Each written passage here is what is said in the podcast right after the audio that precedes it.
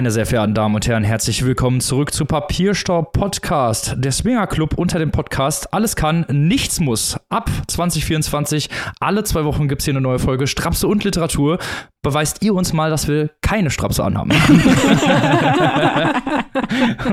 und ihr habt es schon gehört, meine besten, schönsten und tollsten Mitpodcasterinnen sind natürlich auch wieder mit am Start aus dem wunderschönen Saarbrücken. Dazu geschaltet Maike. Salut. Und natürlich auch wieder mit am Start aus dem wunderschönen Hannover, Annika. Hallo und auch im Jahr 2024 haben wir natürlich wieder mit dabei unser Mann aus Münster, der Robin. Hallihallöchen. Ja, erste Folge 2024. Was ist hier los? Wir machen heute eine Weiterdrehe aus einem Steady Exclusive, das wir in den vergangenen Wochen schon rausgebracht haben, über eine Kontroverse, die die Literatur- und Bloggerwelt aufgerüttelt hat. Ihr ahnt es schon, es geht um Monika Gruber und ihr Buch Willkommen im falschen Film. Was ist dort passiert? Eine Bloggerin, eine Buchbloggerin, die uns persönlich bekannt ist, die wurde in einem beim Piper Verlag, einem großen Publikum zugänglich gemachten Werk der doch recht bekannten Kabarettistin namentlich genannt. Und es ging darum, dass äh, die Bloggerin im Internet geschrieben hatte, dass Handarbeitskurse, die Handarbeitsszene unterwandert wird von rechten Strömungen. Nun gibt es dazu Studien von seriösen Quellen, die das belegen. Das kennt man ja auch schon seit längerem, dass zum Beispiel auch Naturschutzkreise unterwandert werden von den Rechten. Man also versucht, aktivistische Kreise ins nationalistische abdriften zu lassen lassen. Darum ging es in dem Posting, aber Monika Gruber hat sich darüber lustig gemacht, als sei das eine vollkommen absurde Aussage, was wie gesagt äh, faktisch nicht richtig ist. Das ist faktisch korrekt, was diese Bloggerin schrieb und hat der Bloggerin die einen ausländisch klingenden Namen hat, also keine äh, bio-deutsche Kartoffel ist, unterstellt, sie wäre ja in Wahrheit äh, sehr wohl irgendeine Maria Müller und hätte sich den Namen doch bestimmt nur gegeben, um irgendwie interessanter zu wirken. Und wenn sie wirklich diesen ausländischen Namen tragen würde, äh, ja, dann könnte sie auch wahrscheinlich eher sich zu Tantra äußern als zu Handarbeit. Das war so ein kleines bisschen die Zusammenfassung dessen, was man offenbar bei Monika Gruber als Satire und äh, lustig bezeichnet bezeichnet. Da würden wir mal von abrücken. Also es geht wirklich um Hatebait, dass man Hass schürt, dass man in bestimmte Diskurse reinspielt, wo es um die Abqualifizierung anderer Menschen geht, um einen finanziellen Vorteil zu haben, weil wir alle können uns vorstellen, welche, das wird man ja wohl noch sagen dürfen, Kreise das geil finden, da Applaus geben und dieses Buch kaufen. Nun tut sich ein ganzer Clusterfuck an Problemen hier auf. Zum einen hat natürlich Monika Gruber ein viel, viel größeres Publikum als diese Bloggerin, deren Namen wir hier mit Absicht nicht wiederholen wollen weil sie Morddrohungen, äh, Beleidigungen und alles Mögliche erreicht äh, haben nach diesen Äußerungen von Monika Gruber im Buch und auch danach. Äh, dann wird das Ganze in einem literarischen Verlag verlegt, obwohl es sich eigentlich um nichts anderes als um Internet-Trolling handelt. Der Verlag sagt natürlich hier Meinungsfreiheit, Satire. Annika, was sagst du?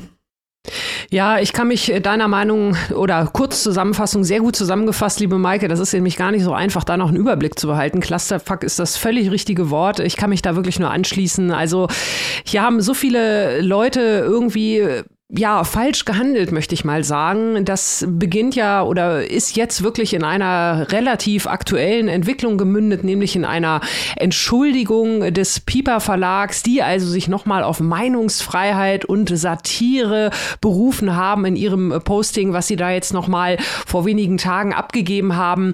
Und äh, ja, also es äh, wird überhaupt nicht darauf eingegangen oder diese, diese wirklich realen Bedrohungen, Maike, das hast du ja gerade auch gesagt, die dieser Bloggerin jetzt dort widerfahren, dadurch, dass ihr echter Name genannt wurde. Da wird also, das wird gar nicht groß weiter thematisiert. Äh, auch die Frage natürlich, Satire soll alles dürfen oder darf auch alles, aber auch da ist ja immer die Frage, wie funktioniert Satire? Da gibt es ja auch ein Machtgefälle, was zu beachten ist. Ne? Mhm. Ne? Und genau dieses Machtgefälle wurde hier also nicht eingehalten. Man hat ganz klar nach unten getreten. Man hat also eine Person, die in der Hierarchie deutlich weiter unten steht.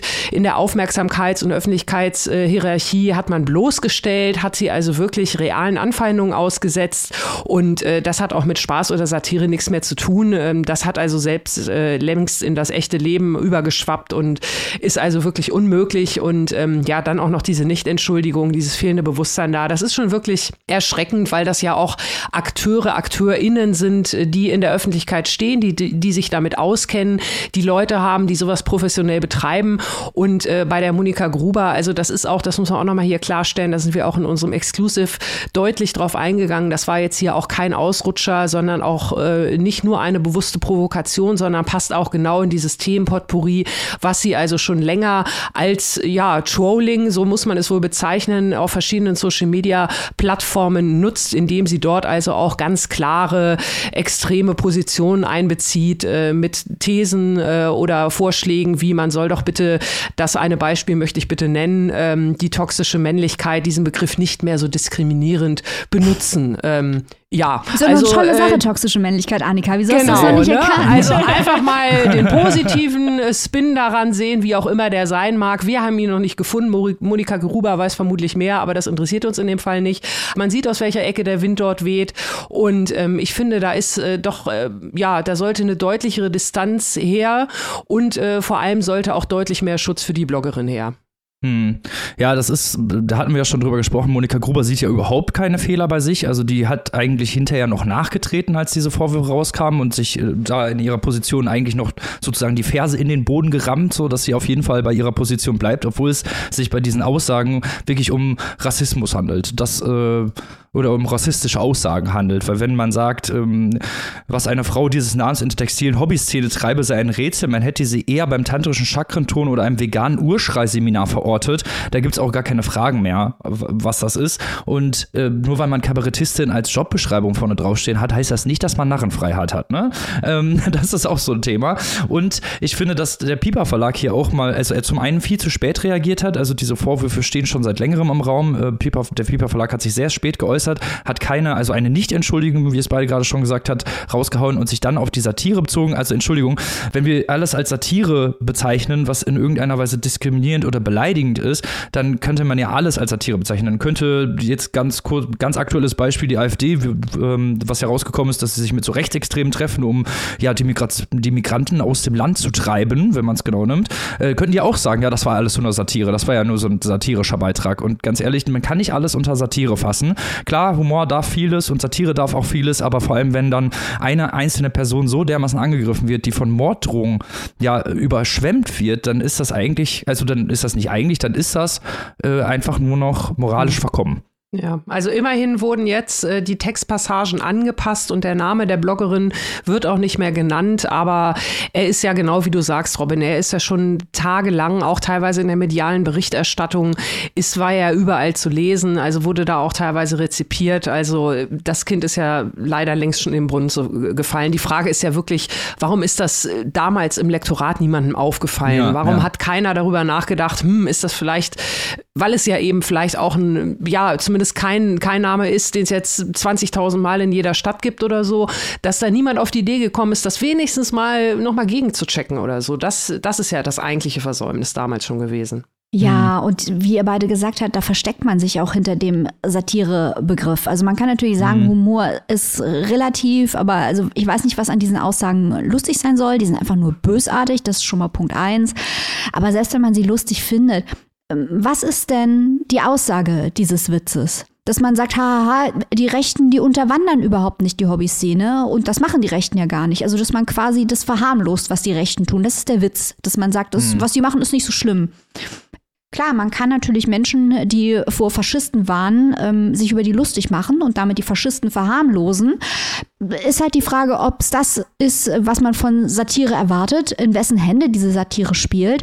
Zumal, wie wir ja eingangs schon gesagt haben, das eine Satire ist, die nach unten tritt. Und eigentlich ist Satire und Kabarett dafür da, äh, nach oben zu treten, beziehungsweise die, die die Macht haben, in Check zu halten und nicht irgendwelche Leute zu beleidigen, von denen man annimmt, dass sie einem sowieso nichts können. Das ist ja auch noch ein besonders niederträchtiger Aspekt, dass man hier offenbar angenommen hat, was will denn diese kleine Bloggerin schon machen und offenbar nicht damit gerechnet hat, dass sie solche Unterstützung erfährt. Oder dass man damit gerechnet hat, nächster Twist, dass sie diese Unterstützung erfährt und sich dachte, diese Aufmerksamkeit bringt mir aber Geld und wie ich dieses Geld bekomme, ist mir vollkommen egal. Hauptsache, die Kasse klingelt, mir doch egal, ich lasse mich doch hier von moralischen Fragestellungen nicht aufhalten. Das kann natürlich auch sein, da müssen aber die Leute, die das Geld ausgeben für das Buch, dem muss dann klar sein, was sie hier finanziell unterstützen. Mhm. Mhm. Zumal es auch leider ja funktioniert hat. Also die, mhm. das Buch ist ja direkt durch diese Kontroverse hat es halt eben noch, noch mal Aufschwung bekommen, also finanziellen Aufschwung, dadurch, dass halt ganz viele Leute dieses Buch gekauft haben und das relativ schnell auf höhere Plätze der, der Bücherleselisten aufgestiegen ist. Und das ist natürlich auch eine sehr unschöne Entwicklung, weil man mit solchen, ja, weil man dadurch sieht, dass mit, mit was für Marketing, in Anführungsstrichen Marketingmethoden, ne, dass dadurch, dass man irgendwo einen Shitstorm generiert oder irgendwo Kontroversen generiert, dass dadurch die Vermarktung bzw. der Absatz des Buches weitaus besser funktioniert. Mhm. Und das ist halt eine sehr schlechte und auch sehr beunruhigende Entwicklung, finde ich, für die Zukunft, weil wenn sich das zum Beispiel, keine Ahnung, bestimmte Leute sagen, oh, mein Buch wird zu wenig verkauft, jetzt haue ich ja erstmal irgendwie eine Kontroverse raus oder schreibe jetzt irgendwas da rein, um irgendwen zu beleidigen, damit durch den Shitstorm mehr Leute mein Buch lesen, dann ja, könnte das in Zukunft halt öfter passieren und das möchte ich nicht sehen. Nee. Ja, und der Punkt ist ja auch, genau wie du sagst, Robin, muss ich ja auch fragen, äh, wer will ich sein? Also mhm. möchte ich äh, das kaufen und das unterstützen? Möchte ich das schreiben als Autor, als Autorin? Aber dann muss man sich auch als Verlag fragen, ähm, wofür steht mein Verlag? Und Pieper, das ist der Verlag von Menschen wie unserem Gast äh, Frederik Schwillen, der kürzlich bei uns war, von Autoren, die wir verehren, wie Eckhard Nickel, ähm, die Leute gefördert haben und nach vorne gestellt haben, wie Timon Kalkaleiter. Also was ist denn in Pieper gefahren? Die haben das doch wirklich nicht nötig. Das hat mich traurig gemacht. Ja, ja, und äh, zumal ja Monika Gruber jetzt auch weiter alle Knöpfe bedient, äh, die es jetzt auf dieser Klaviatur noch zu spielen gibt. Ähm, Robin, du hast das ja vorhin schon gesagt, dass sie als erste Reaktion äh, ja eine falsche Aussage nochmal getätigt hat, aber sie hat ja, wenn du so willst, auch so ein bisschen die Opferkarte gespielt. Ne? Sie mhm. hat ja mhm. gesagt, die Bloggerin hätte äh, gesagt, so nach dem Motto, jeder, der eine Stricknadel in der Hand hat, ist Nazi, was natürlich totaler Blödsinn ist und so nie gesagt wurde. Äh, ne? Also genau, wir haben es ja, wir haben es ja genau zitiert, worum es ging. Also das ist natürlich äh, totale Umkehr sämtlicher Aussagen und Interpretationsmöglichkeiten, aber genau dieses Mimimimi, ne? Also es geht wirklich munter weiter genau in diese Richtung und äh, es wird einfach nicht besser. Also egal wie viele Twists, Maike, wir uns da jetzt noch dazu dichten oder ausdenken oder auf die wir stoßen, es wird einfach nicht besser. Ja. Nee, leider nicht. Und dann halt mit diesem Argument zu kommen, ja, man darf ja, darf ja heutzutage gar nichts mehr sagen, weiß ja, ich nicht. Gerade wegen den Argumenten, die wir gerade vorgebracht haben, dass da eine Einzelperson beleidigt wird, die nicht Teil des öffentlichen Lebens ist, die von Morddrohungen ja äh, überflutet wird und dann eine Monika Gruber, die ein sehr großes Publikum hat und dann auch wirklich gar kein Schuldeingeständnis ne, von beiden Seiten, von sowohl von Pieper als auch von Monika Gruber selbst nicht. Das ist schon, das ist schon tragisch und das spiegelt sich übrigens auch in den Kommentaren unter dem ähm, Post beim Pieper Verlag auf Instagram wieder. Das finde ich gut, dass es da Gegenwind gibt. Ja. Ein, auf einer positiven Note vielleicht ein bisschen enden hier. Und gegen sowas machen wir natürlich auch stunk, ne? Da machen wir auch Gegenwind, deswegen reden wir da jetzt nochmal drüber. Mal sehen, ob es da noch weitere Twists gibt, weitere Turns, die dann noch gedreht werden. Ich hoffe jetzt mal einfach nicht, aber wir werden natürlich weiter unser Augenmerk darauf haben. Und falls da nochmal was passieren sollte, werden wir uns bestimmt nochmal dazu äußern. Aber kommen wir doch mal zum Inhalt unserer Show. Habt ihr Bock auf Bücher? Yes! yes. Du meinst richtige Literatur. genau, genau, genau.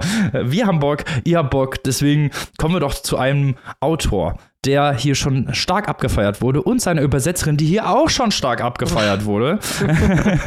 ich brauche eigentlich gar nicht mehr sagen, außer der Autor kommt aus Japan. Ihr wisst direkt alle, was ich meine. Ganz genau, ihr habt es bestimmt schon mitbekommen. Äh, Haruki Murakami ist 75 geworden, hat auch einen neuen Bestseller in Japan rausgehauen, den es jetzt in deutscher Übersetzung gibt. Wer hat ihn übersetzt? Selbstverständlich. Ursula Gräfe, gute Freundin dieses Podcasts. Interview mit ihr steht schon auf unserer Steady-Seite online. Wir werden gleich ein paar Auszüge abspielen. Ursula ist die Beste. Schauen wir doch mal, was es mit Die Stadt und ihre ungewisse Mauer auf sich hat. Das ganze Ding basiert auf einer Kurzgeschichte, einer Kurznovelle, circa 100 Seiten, die Murakami vor vielen Jahrzehnten in einem Literaturmagazin veröffentlicht und später zurückgezogen hat. Dann wurde er aber von dieser Ursprungsgeschichte zum Roman Hardboiled Wonderland und das Ende der Welt inspiriert Und nun bekommen wir mit Die Stadt und ihre ungewisse Mauer erstens mal eine Überarbeitung dieser Kurzgeschichte und zweitens ein Gegenstück zu Hardboiled Wonderland, weil es ganz, ganz, ganz viele Parallelen gibt. Also Murakami sagt, das war ihm die ganze Zeit ein Dorn im Auge, dass diese Kurzgeschichte niemals ihr volles Potenzial entfalten konnte. Und jetzt nach schmalen 40 Jahren ist es soweit. Und wir kriegen diese Geschichte. Und das ganze Ding ist wirklich das Murakamiste Murakami-Buch aller Zeiten, würde ich mal sagen. Worum geht's? Wir haben einen namenlosen 45-jährigen unverheirateten Protagonisten, der immer noch um seine erste Liebe trauert. Die beiden haben sich getroffen, als äh, das Mädchen 16 und er 17 war. Und dann ist dieses Mädchen typisch Murakami plötzlich verschwunden. Während ihrer gemeinsamen Zeit haben sich die beiden aber eine Stadt ausgedacht, haben sie imaginiert, eine Stadt hinter einer Mauer. Und das Mädchen hat gesagt, dass in dieser Stadt ihr wahres Selbst lebt. Durch magische Umstände, die ich hier nicht verraten möchte, schafft es der nun ältere Protagonist wirklich in diese Gegenwelt, in diese imaginierte Stadt einzutauchen, wo er das in dieser Welt immer noch 16-jährige Mädchen trifft, das sie nicht erkennt, das dort in einer Bibliothek arbeitet, die Träume archiviert. Was macht der Protagonist? Na klar, er wird professioneller Traumleser. Dann entscheidet er sich aber, seinen Schatten dabei zu unterstützen, die Gegenwelt zu verlassen. Denn man darf in der Gegenwelt nur leben, wenn man sich vom eigenen Schatten trennt und diesen vor der Mauer sterben lässt. Das bringt er nicht übers Herz. Er verlässt die Gegenwelt und das Mädchen geht mit seinem Schatten zurück in die Welt. Na, ist es die reale Welt? Jedenfalls in die andere Welt, aus der er gekommen ist. Dort nimmt er einen Job an als Bibliothekar in einer Bibliothek mit echten Büchern. In einem abgelegenen Dorf in Fukushima trifft dort einen mysteriösen jungen Savant und einen geisterhaften alten Bücherwurm und vielleicht schafft das mit den beiden doch wieder, die Mauer zu überwinden und in die Stadt vorzudringen. Jetzt überlegt ihr bestimmt schon um Himmels Willen ein Metaphernfeuerwerk. Was hat es auf sich mit der Stadt, dem Schatten und dieser Mauer. Und genau das, das ist auch die Hauptfrage, die im Text verhandelt wird. Das fragen sich nämlich auch die Personen, die durch diesen Text geistern, wofür äh, diese Objekte, Gegenstände, Ideen stehen. Der Schatten, zum Beispiel die Spaltung des körperlichen und des geistigen, seelischen Selbst, die sich dann aber vielleicht auch als untrennbar herausstellen. Es könnte auch eine Art alter Ego sein. Also es gibt ganz viele Interpretationsebenen, was es mit dieser Trennung von Schatten und Körper auf sich hat. Auch die Stadt selbst. Ist es eine Manifestation des Unterbewussten, in das man abtauchen kann? Ist das die Gegenwelt? Oder eine Manifestation von Geschichten, von Wünschen? Man weiß es nicht. Und natürlich die Mauer. Die Mauer, die kann sich bewegen, die hat einen Willen und übt dadurch die Macht darüber aus, wo die eine Welt endet und die andere beginnt. An einer Stelle sagt die Mauer sogar, du kannst mich niemals überwinden. Vielleicht ist also die Trennung zwischen Welt und Gegenwelt, zwischen Fiktion und Realität, zwischen Bewusstsein und Unterbewusstsein gar nicht dort, wo wir sie vermuten. Also ihr merkt schon, der große Spaß an der Geschichte ist wirklich, über die Ideen in diesem Roman zu sprechen. Hören wir doch mal, was Ursula sich überlegt hat, was aus ihrer Sicht es mit all diesen Bildern auf sich haben könnte. Ja, die ähm, sind natürlich eigentlich sehr charakteristisch für ihn.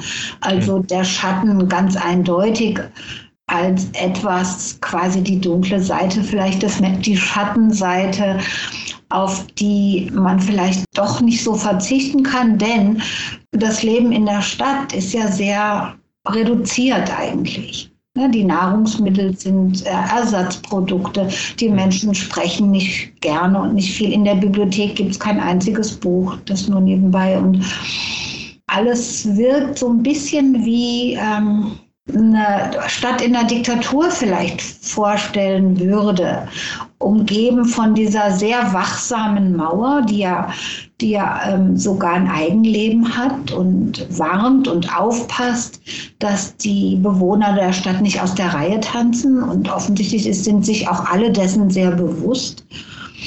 Äh, das sind äh, vertraute Motive gewesen für mich. Die Hauptverweisebene, auf die wir hier treffen, die ist, haltet euch fest, äh, Gabriel Garcia Marquez. Ja, ähm, Murakami gilt ja als der Meister des japanischen magischen Realismus. Es war eine Frage der Zeit, bis der große Meister des südamerikanischen magischen Realismus bei ihm auftaucht. Er wird hier auch wirklich wörtlich genannt. Es geht um den magischen Realismus und wozu er quasi da ist. Das wird diskutiert im Buch. Also ihr habt jetzt schon mitbekommen, es geht dauernd um Geschichten, Imagination, es geht um verschiedene Arten von Büchereien. Der Großteil des Textes spielt in Büchereien. Und es heißt im Buch, dass bei Marquez es keine Trennung zwischen Realität und dem Fantastischen gibt in seiner eigenen Umgebung und dass er eigentlich ein Chronist dieser Welt ist, die eben Fakt und Fiktion nicht trennt. Und diese philosophischen Konzepte, die haben mich natürlich stark erinnert an Cormac McCarthy und sein letztes Double Feature, The Passenger, Stella Maris, wird bestimmt Robin gleich auch noch was zu sagen, der auch auf seine alten Tage, der ist ja noch erheblich älter gewesen, als er das rausgebracht hat, als Murakami es jetzt ist, auch über die Bedeutung des Unterbewusstseins und der Imagination nachgedacht hat und ob die nicht genauso wichtig und mächtig im menschlichen Leben sind wie die Welt um uns herum. Wir haben aber auch jede Menge Verweise auf Murakamis eigene Romane. Wir haben hier schon Hardboiled Wonderland genannt, aber ähm, Naokos Lächeln, Kafka am Strand, Tsukuru Tatsaki kommt vor. Man kann Adelbert von Chamisso finden, Märchen, alles Mögliche. Auch dazu haben wir Ursula befragt, zu all diesen literarischen Referenzen. Ich fand auch, dass es also auch ein großer Zitatenschatz war mhm. In dieser Hinsicht. Ja, irgendwie, das denke ich schon, denn er hat ja quasi jetzt zwei Originale. Einmal diese Kurzgeschichte von 1980, die übrigens nur einmal veröffentlicht wurde und die er dann zurückgezogen hat. Und das Hardboiled Wonderland sind ja beides Originale. Also er hat jetzt zwei Originale quasi nochmal umgeschrieben. Das finde ich ganz bemerkenswert. Als Übersetzerin kennt man das ja mit den Neuübersetzungen. Aber dass ein Autor irgendwie so neu Romane schreibt, das ähm, fand ich sehr bemerkenswert. Ja, und also es ist quasi, für mich war es so wie eine Odyssee durch seine vergangenen Bibliotheken und Werke. Ja, also wie gesagt, man kann sich durch dieses Verweisfeuerwerk und Ideenfeuerwerk durchwursteln. Und das ist äh, der Spaß. Man stellt sich Fragen wie, warum ist eigentlich diese Gegenwelt viel trister als die reale Welt? Warum liegt eigentlich dieses Örtchen in Fukushima? Warum sterben dort Einhörner, damit Menschen leben können? Und wohnt eigentlich der Schriftsteller Murakami in Wirklichkeit in einer unterbewussten Stadt hinter einer Mauer und den Typen, den wir immer in Interviews und so gehen, das ist nur sein Geist? Wir wissen es nicht. Jedenfalls denkt Ursula, dass ähm, der alte Bibliothekar der Geisterhafte, den ich eben erwähnte, und diese Stadt hinter der Mauer im Unterbewusstsein sehr wohl was mit Murakamis Künstlersein zu tun hat. Also ich habe diese Stadt äh, sehr ähm, in Bezug auf sein Schriftstellertum gesehen, aufs, auf das Künstlertum. Denn es ist so interessant, das ist ja eine Stadt, die hat er zusammen eben mit dem Mädchen erschaffen und nur er kann sie betreten und nur er kann sie wieder verlassen. Also das ist ja eigentlich eine Aussage, die auf seine Autorenschaft sehr stark rekurriert als eben der Schöpfer dieser Welten und Gegenwelten, ne? weil die Stadt ist ja durch also eine ganz starke, wie wir das bei ihm ja öfter haben, Gegenwelt zur, zu dem modernen Tokio und zu seiner Arbeitswelt zumindest äh, bevor er nach Fukushima geht, weil da kommt es ja so zu so einer gewissen Vermischung dieser Dinge. Ja, ich würde es zum, also zum Teil auch als Künstlerroman betrachten. Ich könnte jetzt noch 400 äh, Stunden über die vielen Verweise in diesem Buch reden, über die Beatles, die drin vorkommen und weiß der Teufel was alles. Ich habe jetzt aber genug gesagt. Robin, wie hat dir der neue Roman von Haruki Murakami gefallen? Also erstmal hat es mir sehr gut gefallen. Ich mochte auch das, was du gerade schon gesagt hast, dieses Verweisnetzwerk. Man rätselt natürlich auch mit sich selber die ganze Zeit, okay, wer ist hier wirklich der Schatten, wer ist hier wirklich die echte Person sozusagen. Da werden ja auch immer so Spiele mitgespielt, immer diese Gegenfronten und diese Gegenwelten und auch diese, ähm, ja, diese, diese Stadt, diese fiktive Stadt hat ja auch sehr, sehr viele Parallelen zu der Stadt, wo er später wohnt, in diesem kleinen Dorf in Fukushima. Ja. Das ist ja auch alles sehr, sehr viele Parallelen, wo man dann natürlich auch sagen könnte, okay, nur weil jetzt gesagt wird, okay, dieses Dorf liegt irgendwo in Fukushima, ist es ja trotzdem so ein bisschen träumerisch abge, abgeschottet, könnte man sagen. Und der Protagonist verbringt ja auch die meiste Zeit in diesen Bibliotheken. Er geht höchstens ab und zu mal raus, redet mit ein paar Leuten. Also auch diese Personendynamiken sind natürlich hier wieder sehr, sehr, sehr wichtig, die aber alle auch so ein bisschen ätherisch daherkommen. Ne? Da gibt es dann Geister und Träume und so. Das ist alles ganz, ganz wichtig. Das Unterbewusstsein sozusagen spielt hier eine ganz große Rolle. Und eigentlich ist es ja ein Roman, der fast nur im Unterbewussten spielt. Und das hat mir sehr gut gefallen. Äh, ich fand auch die Ansprache sehr interessant, weil im ersten Drittel spricht er Erzähler, also die Erzählstimme, dieser 45-jährige Protagonist, spricht immer zu dem Mädchen, das er verloren hat. Er, schreibt immer mhm. du. Und erst, und erst später, nachdem er aus dieser Stadt rauskommt, wechselt dieses Du ins Ich. Und das fand ich auch sehr interessant, diese Ansprache, die es da gibt, weil er, ohne zu viel zu spoilern, da, da durchaus was passiert in dieser Stadt, mit dieser Mauer, in dieser fiktiven Stadt, wieso er das dann macht. Aber diese Ansprache fand ich total interessant, auch diese Wechseln, Wechseln von Sprache. Das hat der Ursula in ihrem Interview auch gesagt, dass er häufig äh, vom Präteritum in Präsens Präsenz wechselt. Also man kann natürlich jetzt hier auch, glaube ich, ganz viel diskutieren darüber, wann spielt das, weil es wird nie wirklich auch erklärt, wie kommt er in diese Städte, wie kommt er in diese Stadt mit dieser Mauer, wie kommt er nach Fukushima. Das wird alles nur so ganz, ganz fadenscheinig erklärt und da könnte man natürlich jetzt auch sagen, das spielt sich alles alle irgendwo im Traum ab, irgendwo im, im Unterbewussten. Und das fand ich sehr interessant und natürlich Existenzphilosophie hier. Äh, natürlich springe ich da direkt drauf. und klar, das wird ganz anders verhandelt als bei Stella Maris von Comet McCarthy McCarthy, wo es ja wirklich sehr, sehr explizit auch um ganz spezielle Teile der Existenzphilosophie ging und Dispute, die Existenzphilosophen schon seit Jahrzehnten, Jahrhunderten, Jahrtausenden gegeneinander führen. Bei Murakami ist das so ein bisschen durch den Text, da scheint es immer so durch den Text, durch dieses ganze Verwirrspiel mit dem Schatten, mit dem echten Ich, mit dieser Stadt, mit dieser anderen Stadt, mit dem Protagonisten, wo man auch nicht genau weiß, ob der überhaupt wirklich real ist. Vielleicht ist er wirklich, also vielleicht ist er nur sein eigener Schatten, vielleicht lebt seine Figur woanders anders. Also man weiß es nicht genau. Und das fand ich total interessant, diese Fragezeichen, weil die lösen sich ja auch nicht wirklich auf. Also wir können super darüber diskutieren, finde ich. Aber von Murakami selbst gibt es hier eigentlich kaum Marker, wo man jetzt sagen würde, ja, okay, der hat das so oder so gemeint. Und das finde ich interessant, weil dadurch äh, gibt es äh, Raum für Interpretation. Und ich finde, Interpretation ist halt bei solchen Romanen, bei solchen Themenfeldern sehr, sehr wichtig. Und das hat er hier auch offen gelassen. Und das fand ich auch gut. Ja, ich fand auch wirklich faszinierend, wie auf der ästhetischen Ebene, wie du das jetzt ausgeführt hast, Robin, diese Ideen auch ineinander fallen und sprachlich umgesetzt werden. Also wir haben mhm. Fakt und Fiktion, wir haben Zeitebenen, die ineinander fallen. Ganz wichtiges Thema ist auch äh, die Erinnerung, also dieser Savant, der da rumläuft im Beatles-Kapuzenpulli, der erinnert mich total an äh, Jorge Luis Borges. Also da sind noch ganz viele andere Südamerikaner drin und das unerbittliche Gedächtnis. Ich glaube, das ist auch eine Anspielung, die hier versteckt ist. Da ist richtig, richtig viel los und es wird eben die Frage gestellt, inwiefern inwiefern wir abspaltbar sind von der Imagination, vom Unterbewusstsein. Also inwiefern auch die dunkle Seite der Schatten repräsentiert ja auch das Dunkle, inwiefern das mhm. nicht auch wichtig ist. So viele Ebenen und es macht so, so viel Spaß. Also das ist wirklich, finde ich, ein ähm, empfehlenswerter Murakami. Wir haben uns ja mit äh, Killing Kommendatore auch so ein bisschen teilweise gequält. Ja, ja. Und ich muss sagen, auch dieses Buch hier hat seine Längen. Ist das Ding mit 640 Seiten exzessiv viel zu lang? Ja. Die Antwort lautet ja. ja.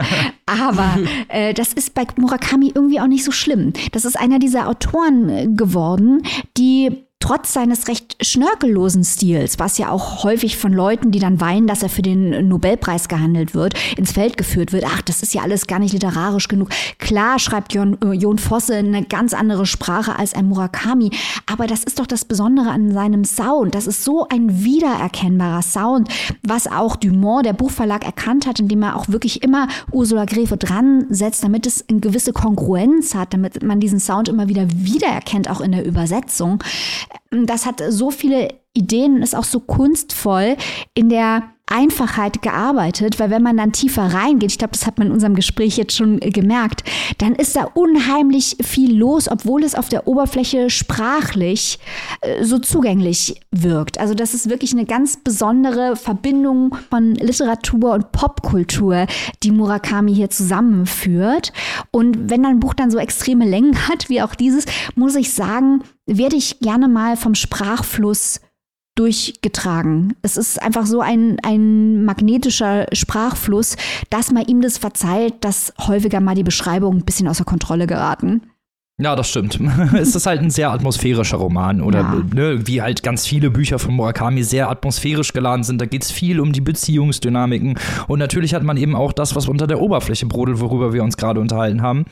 Und das ist ja, das ist ja eigentlich das Spannende an Murakami. Ne? Also dann darf der auch gerne mal ein bisschen Längen haben und so. ich finde, dafür ist es halt, ist es halt interessant und was du gerade ansprichst mit dem Killing Kommendatore, da hatten wir wirklich ein bisschen Probleme. Das war ja auch irgendwie in zwei Teile geteilt ja. und so und das hat mich wirklich nicht so abgeholt. Das hier ist wieder wirklich so ein richtiger Classic Murakami und das muss man auch mal sagen, das ist eine schöne Sache. Und das muss man hier auch sagen, es gibt keine Sexszenen. Nice. und wenn wir das schon mal sagen, ne? Ja, wir, sind, genau, äh, ja. wir lieben ja eigentlich äh, gut geschriebene Sexszenen, aber das mit dem gut mhm. geschrieben ist bei Murakami und Sexszenen so eine Sache. Ja, leider schon. Und das ist halt leider häufig auch so ein Trope. So auf so einem Murakami-Bingo-Zettel würde auf jeden Fall awkward Sex-Szene stehen. Auf jeden Fall. Aber das haben wir in diesem Fall nicht. Und das war auch eine, eine schöne Abwechslung, fand ich. Also ich hatte die ganze Zeit so ein bisschen Angst beim Lesen, so, oh, gleich kommt die Sexszene, gleich kommt die Sexszene. Aber sie kam nicht.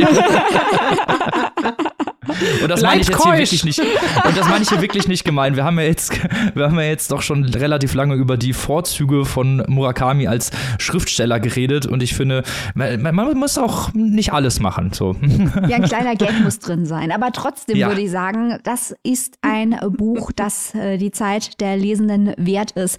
Der neue Murakami, wirklich Murakami-Destillat die Stadt und ihre ungewisse Mauer in einer Übersetzung von der wunderbaren, einzigartigen, von uns geliebten Ursula Gräfe, immer gern gesehener Gast in dieser Show. Geht auf unsere Website, gebt mal im Suchbalken Ursula Gräfe ein, da könnt ihr unsere ganzen Gespräche mit Ursula anhören. Hört unsere Rü gegen Haruki Murakami Folge, wo wir die zwei großen Murakamis der japanischen Literatur gegeneinander antreten lassen. Auch nicht schlecht. Und lest natürlich das neue Buch von Haruki bei Dumont erschienen im Hardcover 34 Euronen als keimfreies E-Book für 27,99. Sehr, sehr schön. Und wenn ihr das gesamte Interview mit Ursula Gräfe hören möchtet, das könnt ihr als Steady Exclusive Member, könnt ihr das jetzt schon machen. Aber in zwei Wochen könnt ihr das ganze Interview dann auch frei verfügbar auf unserer Website bzw. eurem Podcatcher hören. So viel als kleine Information am Rande. Damit kommen wir doch mal ohne Umschweife zum nächsten Buch dieser Folge. Und jetzt geht es in die Berge. Aber ob das so positiv ist, werden wir jetzt von Annika hören.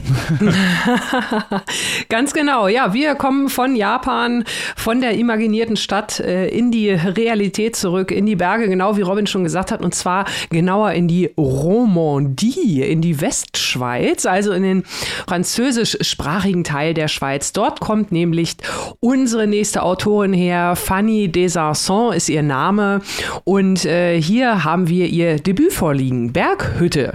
Ganz kurz zur Autorin, die lebt in Lausanne in der Westschweiz, ist aber in den Bergen aufgewachsen, hat also da einiges von der Gegend mitgenommen die hier in ihrem ersten Buch eine Rolle spielt. Und sie hat Bildende Kunst studiert und dann ihren Debütroman veröffentlicht, der dann auch gleich mal den Schweizer Literaturpreis 2023 gewonnen hat. Immerhin. Schauen wir doch mal rein in dieses Büchlein Berghütte. Es geht hier um eine ganz besondere Freundschaft an einem ganz besonderen Ort. Und zwar sind die drei Freunde drei mittelalte Männer. Also da fangen gerade so die Haare an, so ein bisschen grau zu werden. Jonas, Galel und Paul. Und ja, im Winter lebt jeder so ziemlich sein leben für sich im Tal und im Sommer treffen sich die drei in über 2000 Metern Höhe. Denn Jonas und Galil sind Bergführer. Sie führen also Touristen über mehrere Tage durch die Bergwelt und Paul betreibt dort oben halt in dieser Höhe eine Berghütte, die sogenannte Baita. Und die ist eines der vielen Ziele auf diesen Bergtouren. Und ja, die drei Männer, die treffen sich da, wie gesagt, macht. Immer jedes Jahr im Sommer, ohne dass sie sich fest dazu verabreden, kommen sie dort zusammen und ja, pflegen bei so einem Gläschen Wein Gespräche über verschiedene Themen. Ab und zu ist noch mal ein Schäfer dabei aus der Gegend oder manchmal auch die Pächterin eines nahegelegenen Hotels, wobei nahegelegen da auch ein mehrstündiger Fußmarsch bedeutet. Da ist es halt eben nicht mal eben so ums Eck gehen, sondern da muss man schon mal so die ein oder andere Alm auf und ablaufen. Und äh, ja, eines Tages kommt es aber zu einem Zwischenfall, der die Freundschaft der drei Männer auf eine harte Probe stellt. Denn er, ja, hebt sie, er sorgt sozusagen dafür, dass sie ihre getraute oder vertraute, die ihnen vertraute Umgebung, in der ihre Freundschaft also vor allem lebt, verlassen müssen und sich im Tal auch miteinander vernetzen. Also es geht da um, ja, gesamte, die gesamte Änderung ihrer Beziehung. Im Tal, das muss man sich so vorstellen, im Winter, ja, da machen sie so ein, der Jonas zum Beispiel arbeitet da am Fließband, Paul bewirtschaftet so einen kleinen Hof. Also das eigentliche Leben spielt sich hier in den Bergen ab. Das ist äh, schon doch eine ganze Menge Plot, muss ich sagen, für dieses relativ kleine Büchlein. Das hat nämlich hier gerade mal knappe 140 Seiten. Und die junge Autorin schafft es hier auf diesen 140 Seiten also doch eine relativ tiefe Geschichte zu erzählen, die sich wirklich gut trägt und die auch einen gewissen Zeitraum, ich habe ja gesagt, die treffen sich im Sommer, also es geht da schon über mehrere Jahre. Sie schafft das wirklich auf diesen dafür doch relativ wenigen Seiten wirklich gut zu erzählen. Und auch die Erzählweise hat mir gut gefallen. Natürlich steht hier die Natur sehr, sehr im Vordergrund, wie ihr euch vorstellen könnt, aber es wird nicht übermäßig poetisch beschrieben. Also es bleibt relativ realistisch. Man könnte fast an der einen oder anderen Stelle sagen, ein bisschen nüchtern, aber das trifft ja auch auf diese Männer zu. Das spiegelt das eigentlich ganz gut. Diese doch relativ tiefe Verbundenheit ohne große Gesten, mit relativ wenig Worten, was man sich da halt mal so gegenseitig erzählt, wenn man da oben auf so einer Berghütte mehr oder weniger in der Einsamkeit aufeinander trifft. Also, das ist schon fast so ein bisschen urig. Das klingt vielleicht despektierlich, aber ich meine das wirklich sehr, sehr positiv. Ich sag's mal so: Fanny Desarson hat mir Lust auf so eine Bergtour gemacht. Und das ist jetzt wirklich nicht was, was mir so als erste Freizeitbeschäftigung ähm, an. Äh, äh Bist du nicht so eine Wandermaus? Oder? Ja, nee, nicht, nicht unbedingt. Aber sie hat es wirklich geschafft, diese Liebe und diese Leidenschaft irgendwie so, so ein bisschen mit mir zu entfachen. Also, weil auch gerade diese Beschreibung so, so treffend ist. Ähm, also, also irgendwie hat sie mir da Lust gemacht. Also äh, ich lese sowas wirklich, wie gesagt, nicht unbedingt viel. Bei äh, Krakau ist es mir dann wieder zu heftig da auf Mount Everest, aber hier so diese schöne Hütte. Also man kann es wirklich nachvollziehen. Man kann es nachvollziehen, warum. Und das möchte ich ja auch nochmal erwähnen. Das ist ja natürlich auch hier gewissermaßen Thema Einsamkeit. Äh, vielleicht mal auf Englisch ausgedrückt Solitude. Also diese, ja, die verbringen ja wirklich diese drei Männer große Teile ihres Lebens dann alleine. Die Touristen, die sie da teilweise durch die Berge führen, die wechseln wechseln natürlich regelmäßig, das sind äh, die kommen und gehen, aber man ist ja viel, viel alleine da mit seinen, mit sich und seinen Gedanken und ähm, das ist auch mal so ein, fand ich ein sehr interessanter anderer Aspekt auf das Thema Einsamkeit, was wir ja wirklich viel gehabt haben in letzter Zeit. Hier vielleicht so ein bisschen selbst gewählt, äh, ja, vielleicht auch, weil es irgendwie zum Leben dort natürlich dazugehört und weil man sich damit dann auch irgendwie ganz gut arrangieren kann. Also insofern ein besonderer Roman, der jetzt nicht unbedingt hundertprozentig in mein Beute Beuteschema passt, den ich aber wirklich sehr gelungen finde, gerade auch, weil er, finde ich, ja, sehr effizient ist. Ne? Also ich habe es ja gesagt, 140 Seiten und da erzählt sie wirklich eine tolle Geschichte. Also wenn es jetzt so 300, 400 Seiten gewesen wären, hätte ich zwar irgendwann gesagt, das ist mir zu viel mit dieser Bergwelt, aber hier dieses Kondensierte, dieses Ehrliche, das hat mir wirklich gut gefallen. Also von daher für naturverbundene LeserInnen, die vielleicht mal in die Bergwelt ein bisschen reinschnuppern wollen und dazu noch eine schöne Geschichte haben, kann ich das durchaus empfehlen. Ihr Lieben, habt ihr Fragen zur Berghütte? ja, also unser Gast äh, Frederik Schwilden hat ja in unserem Gespräch uns zum Nachdenken angeregt, was wohl äh, der Begriff Heimatroman so alles heißen könnte und dass vielleicht Toxic Man auch ein Heimatroman ist und sogar das, was Sophie Passmann so schreibt. Jetzt haben wir hier so klassische Motive des Heimatromans, des deutschen Berg, Berghütte. Ist es jetzt hier im schwildenschen Sinne ein Heimatroman? Und wenn ja, warum? Ich würde sagen, ja, und zwar in dem Sinne, als dass man sagt, man reclaimt den Begriff Heimatroman. Ne? Also weg von in der Lederhose wird gejodelt und Co. Annika, ich bin mir nicht sicher, ob das ein Heimatroman ist. Ich glaube, du verwechselst da was. Das, das, war jetzt vielleicht ein bisschen, ein bisschen sehr extremes Beispiel, aber es ist ja genau wie du gesagt hast, es sind halt gewisse Marker, ne? da oben äh, auf der Alm, in der Einsamkeit, Berge, Berghütte, Hütte, Natur und so weiter. Ich würde sagen, es ist insofern ein Heimatroman, weil er den Begriff der Heimat halt äh, sehr schön aufspaltet, weil diese beiden Männer, die haben ja zwei Heimatorte, wenn man so will. Also natürlich zum einen in den Bergen, wo sie sich so richtig, richtig, richtig zu Hause fühlen, aber immerhin die andere Hälfte des Jahres, und das sind jetzt auch nicht nur ein paar Tage, äh, fühlen sie ein komplett anderes Leben. Und ähm, wir bekommen als Lesende also auch Einblicke in dieses andere Leben. Und das fand ich sehr interessant, äh, wie die Autorin das also so spiegelt. Auch je nachdem, wo ich gerade bin, welche Rolle ich gerade ausfülle, habe ich vielleicht auch einen verschiedenen, einen anderen Heimatort oder so. Also insofern befasst er sich durchaus mit dem Thema Heimat mal auf eine ganz andere Art und Weise oder ergänzend zu dem, was natürlich Friedrich Schwilden vorgeschlagen hat. ja, sehr interessant. Also in mir, ich finde ja immer Beziehungsdynamiken total interessant und neben diesem naturellen Aspekt, den du gerade schon genannt hast, Berghütte, Bergen, Wandern, Klettern etc. pp, gibt es ja auch noch diese drei Freunde. Kannst du mehr was zu diesen drei Freunden sagen oder zum Beispiel auch zu den Männertypen, die sie vielleicht repräsentieren und wie sie die repräsentieren? Ja, das äh, spielt ja auch eine Rolle, also eine kleine am Rande. Es steht jetzt nicht unbedingt im Vordergrund, aber dadurch, dass man halt immer mal wieder so ein bisschen Einblicke bekommt, was ich gerade so geschildert habe, nicht nur in das Leben außerhalb der Berge von diesen drei Männern, sondern auch äh, ja von ihrer Vorgeschichte. Es gibt also so ein paar kleine Flashbacks in die Vergangenheit, was sie eigentlich mal wollten. Also man äh, ist ja nicht als kleiner Junge vielleicht unbedingt, äh, ich will mal Touristen über den Berg führen oder so. Also das war schon ganz interessant und an, erklärt vielleicht auch so ein bisschen teilweise, warum die so geworden geworden sind, wie sie sind, dass sie halt wirklich diese relativ einsamen Orte, diese doch karge Freundschaft, die ja wirklich so ein, so ein einmaliger Höhepunkt äh, im Jahr ist, warum sie das so gerne pflegen, warum sie das bevorzugen. Also das ist nicht, also nicht falsch verstehen. Keine Jammerei so nach dem Motto, oh, wir armen Männer, wir dürfen ja nichts sagen, deswegen flüchten wir in die Einsamkeit. Das ist es nicht, sondern ähm, es ist auch hier, finde ich, ähm, schön realistisch, aber unterm Strich auch wieder sehr effizient. Also es spielt eine kleine Rolle, aber die große Freundschaft äh, ist, ist mehr oder weniger auch so der Dreh- und Angelpunkt. Aber da verändern sich auch die Dynamiken und auch das kriegt man auf 140 Seiten tatsächlich schon mal ganz gut unter. Also von daher ist das ein gelungener Debütroman. Ja, muss man auf 140 Seiten auch erstmal schaffen. Ne? Ja, also, ja, ja. Dann erzähl unseren lieben ZuhörerInnen doch mal, wo sie sich Berghütte zulegen können, Annika.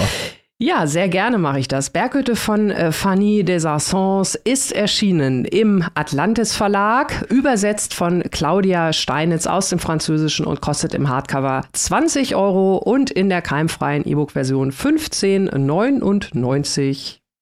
Sehr, sehr schön. Damit kommen wir von Berghütten in die USA.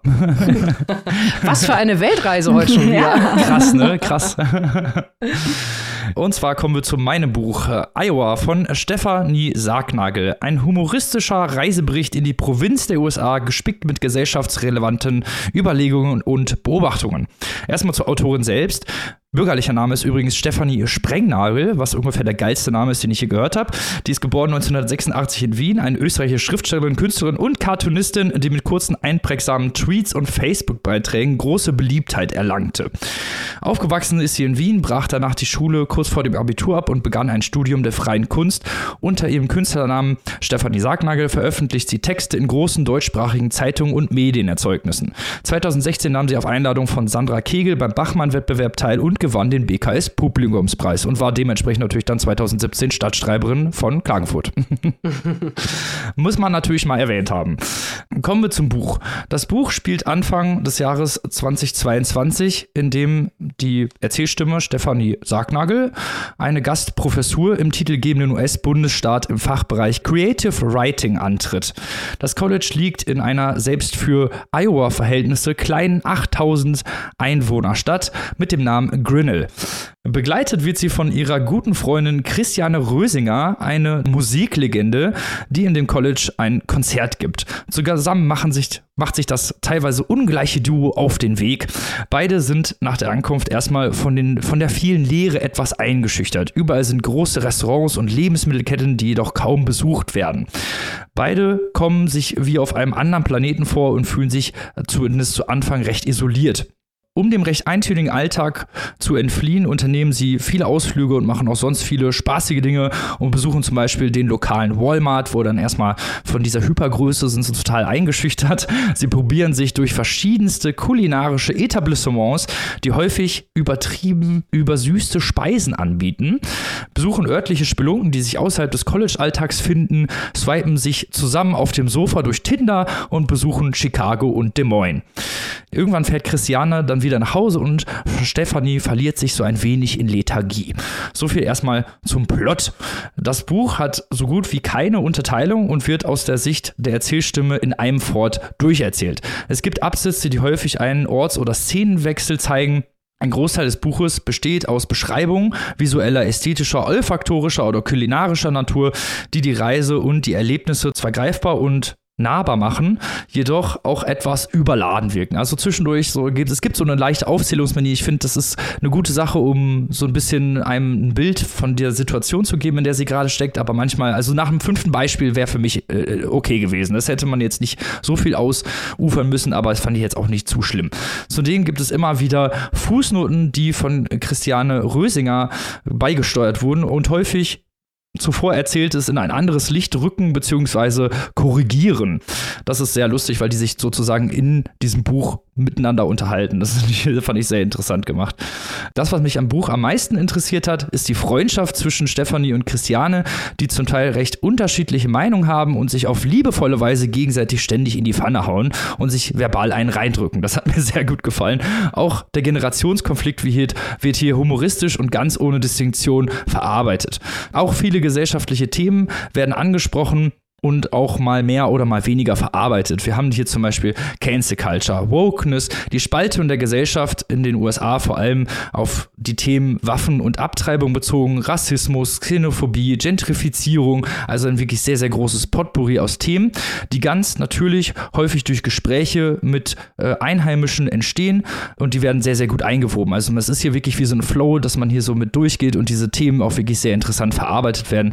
Zudem ist das Buch durch die unverwechselbare Sprache und zugleich lakonischen wie scharf beobachteten Humor von Stefanie Sargnagel ja recht leicht und sehr schnell zu lesen. Also das hat mir sehr gut gefallen. Insgesamt fand ich das Buch auch sehr interessant. Also es hat sehr, sehr viele Aspekte. Klar, es ist irgendwie ein Reisebericht, aber auch gerade diese, ja, die Art, wie Stefanie Sargnagel was beschreibt, da fühlt man sich so, als wäre man irgendwie dabei gewesen. Und das, dieses Talent haben nicht so viele SchriftstellerInnen. Deswegen muss ich hier nochmal ein Augenmerk darauf legen, weil das, weil das ist einfach was, da war man wirklich, man war mit im Walmart, war, man war mit ähm, drin und hat gesehen, dass da überall Camouflage und Waffen verkauft werden und diese ganzen Sachen. Teilweise haben die beiden natürlich auch Vorurteile, ähm, wo sie da hinkommen. Einige werden widerlegt, einige bestätigen sich. Das fand ich auch sehr interessant, sie, mit welchen, ja, mit welchem Mindset sie teilweise irgendwo reingehen und dann total überrascht werden, dass in dieser Spelunke, wo sie dann gerne mal abhängen, da keine Rassisten rumlaufen. Das fand ich, das fand ich interessant. So, aber ich bin ja nicht der Einzige, der es gelesen hat. Maike Annika, was sagt ihr denn? Ich bin ja sehr schnell getriggert, wenn EuropäerInnen sich lustig machen über das amerikanische Heartland. Also da wird ja sowieso in den Medien wird immer die Westküste abgebildet, die Ostküste abgebildet und das dazwischen nennt man dann Flyover States und sagt, da äh, leben die Idioten, die kein, noch nie ein Buch gelesen haben, aber ein Waffenarsenal im Schrank. Da raste ich vollkommen aus, weil ich bin ja ein großer Minnesota-Stan, wie ihr vielleicht schon wisst. Äh, ich habe da studiert, ich habe da gearbeitet, ich liebe den Mittleren Westen. Es ist das wahre Amerika, es ist das eigentliche Amerika, es heißt nicht umsonst Herzland. Äh, so viel mein kleiner Pep-Talk zum Thema, das äh, Heartland von Amerika ist äh, super. Aber Stefanie Sargnagel kann ich das total nachsehen, wenn sie solche frechen Beobachtungen, zugespitzten Beobachtungen über den Mittleren Westen, in diesem Fall Iowa, raushaut. Denn wir alle wissen, wie sie über Wien spricht. Das macht sie auch in diesem Buch. Und man muss ja auch mal zugeben, und das hast du auch gerade schon gesagt, Robin, manche Klischees die sind nun mal in der Realität äh, verwurzelt. Und das wird hier aber ohne Herablassung äh, gezeichnet, also auch ohne Beschönigung, aber auch ohne Herablassung gezeichnet. Und deswegen hat es mir gut gefallen. Also insbesondere diese Dinge, was du besprochen hast, äh, das Essen oder auch die Wahrnehmung, die sich so unterscheidet. Also zum Beispiel, äh, dass es quasi heißt, äh, allgemeine Gesundheitsfürsorge in Europa ist Sozialismus, aber wenn man dann ältere wohnungslose Menschen in Zelten in Downtown LA sieht, dann ist es offenbar der amerikanische Freiheitsbegriff. All diese Dinge, die für uns als Europäer schwer erträglich sind, all diese Widersprüche, die Faszination mit Waffen und mit Jagen, was sehr, sehr lustig ist, wenn sich Stefanie Sargnagel im Buch auf Tinder aufhält und dann da lauter Typen mit toten Hirschen und so sieht. Also mir hat es wirklich sehr viel Spaß gemacht, weil es auf eine Art und Weise wahre Klischees äh, thematisiert die immer noch irgendwas Liebevolles haben und die bei einem keinen Hass gegen den Schreibenden aufbaut, was eine ziemliche Kunst ist eigentlich, weil sowas wird ja schnell in Herablassung umgedeutet, zumal die Leute, über die sie spricht, ja häufig auch Leute aus, ähm, aus der Arbeiterklasse sind, muss man ja auch sagen. Also mir hat es viel Spaß gemacht, auch weil es so ein kleines bisschen eine Parodie ist auf die klassische amerikanische Reisegeschichte. Stichwort äh, Jack Kerouac on the Road. Hier wird auch eine physische Bewegung vorgenommen, aber eigentlich erleben wir hauptsächlich die Bewegung im Kopf von Stefanie Sargnagel mit, ihre inneren Gefühlsbewegungen.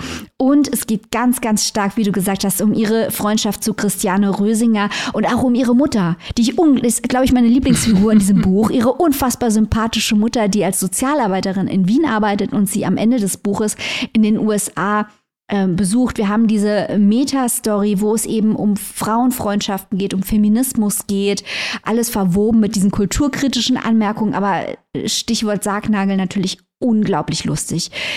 Das ist äh, die Art und Weise, wie Stand-up-Comedy zu Literatur werden kann und dann auch noch gelobt wird von Elfriede Jelinek, die immerhin einen Literaturnobelpreis hat. Also ich denke wirklich, Sargnagel, das ist was ganz Besonderes. Und bevor ich an Annika abgebe, möchte ich noch erwähnen, dass ich es sehr bildlich, bildstark fand. Was nicht so überraschend ist, weil Sargnagel hat ja Kunst studiert, bei niemand Geringerem als Daniel Richter.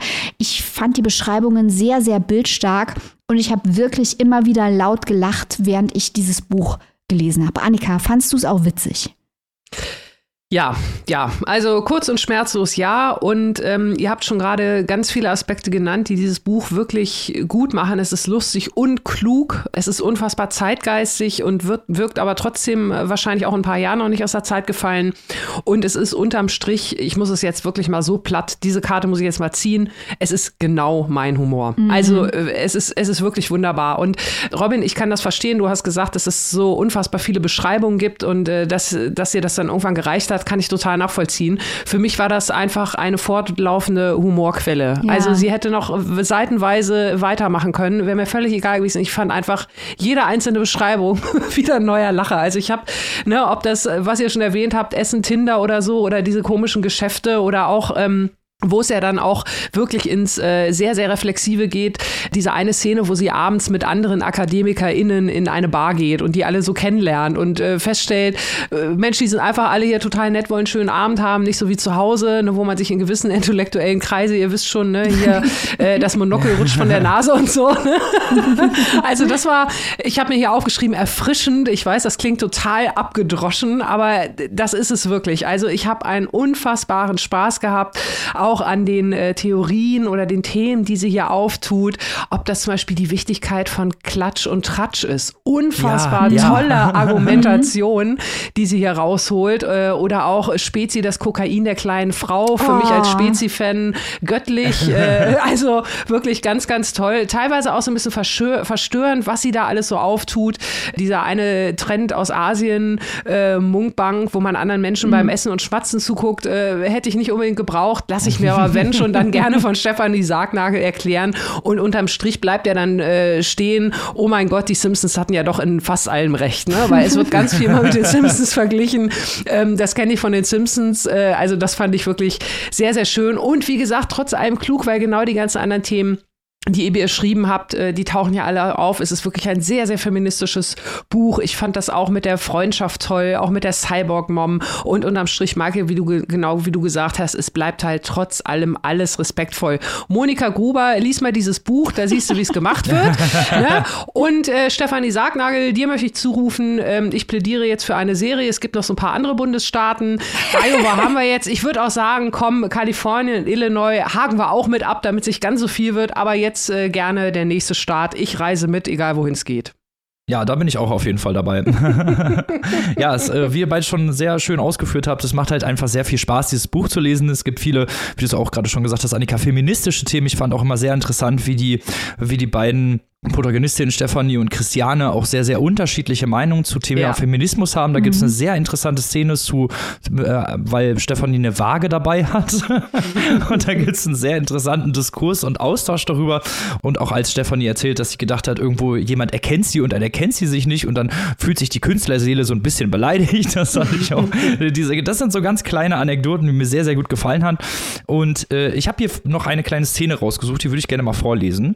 Die beiden sitzen zu Hause auf dem Sofa und dann sagt Christiane, ach, ist das schön, wie wir uns schon voreinander gehen lassen. Und sagt Stephanie, ich finde, das ist immer der schönste Teil einer Beziehung. Vielleicht fangen wir auch noch an, entspannt zu furzen, weil wir uns so vertrauen.